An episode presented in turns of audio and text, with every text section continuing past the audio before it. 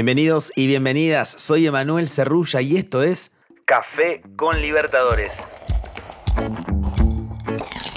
Un show diario para que empieces el día con la mejor información sobre la Conmebol Libertadores, la Conmebol Sudamericana y también las novedades del fútbol y de las ligas de nuestro continente. No te olvides de seguir este canal y prepárate para disfrutar de un rato a puro fútbol. Continuó rodando el balón en la fecha 3. En el día de ayer se abrió la segunda jornada de este capítulo con partidos que hicieron vibrar al continente. En el primer turno, Bolívar pisó fuerte en Paraguay y goleó Cerro Porteño por 4 a 0. Los goles del equipo boliviano llegaron de la mano de Villamil, Damota, Bejarano y Patricio Rodríguez. Además, la Academia Celeste jugó con un futbolista menos tras la expulsión de Roberto Fernández. Con esta goleada, Bolívar es la primera vez que anota cuatro tantos en un partido disputado fuera de su país. Nos mudamos a Porto Alegre, donde Internacional, el local y Nacional de Uruguay empataron 2 a 2 en un partido peleado. Mercado y de pena marcaron para los colorados mientras que Zavala y Noguera lo hicieron para el bolso. Con su tanto, Mercado volvió a anotar en la Conmebol Libertadores después de más de 7 años. Su último gol en el torneo había sido en julio de 2015 en la victoria de River Plate ante Guaraní por 2 a 0.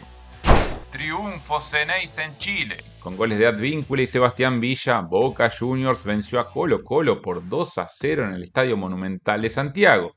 De esta forma, el equipo argentino se trepa a la cima del grupo F con 7 unidades y llega con buen ánimo al domingo donde jugará el superclásico del fútbol argentino ante River Plate. En el Mineirao, el Galo venció por 2 a 0 a Alianza Lima que venía de una buena victoria en la fecha anterior. El goleador de Atlético Mineiro fue Igor Silveira Gómez, que con dos tantos selló el triunfo de su equipo.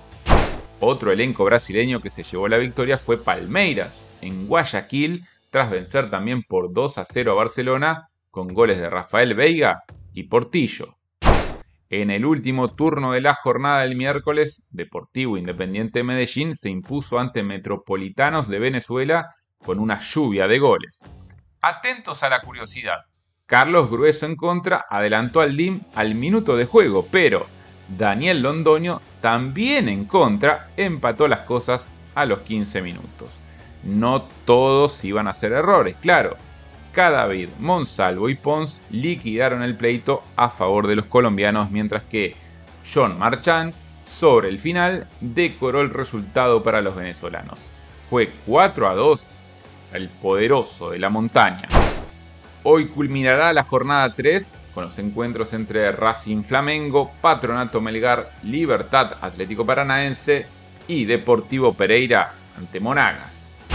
Esto fue Café con Libertadores. Los invitamos a mantenerse pendientes de nuestro podcast oficial y seguir el canal para no perderse de los episodios con el mejor contenido exclusivo y original. Con la producción de Lucio Samartino, Juan Castro los saluda. Adiós. Esto fue Café con Libertadores. Los invitamos a mantenerse pendientes de nuestro podcast oficial y seguir al canal en Spotify para no perderse los episodios con el mejor contenido exclusivo y original. Emanuel Cerrulla los saluda desde Buenos Aires. Nos escuchamos en la próxima. Chau, chau, chau, chau, chau.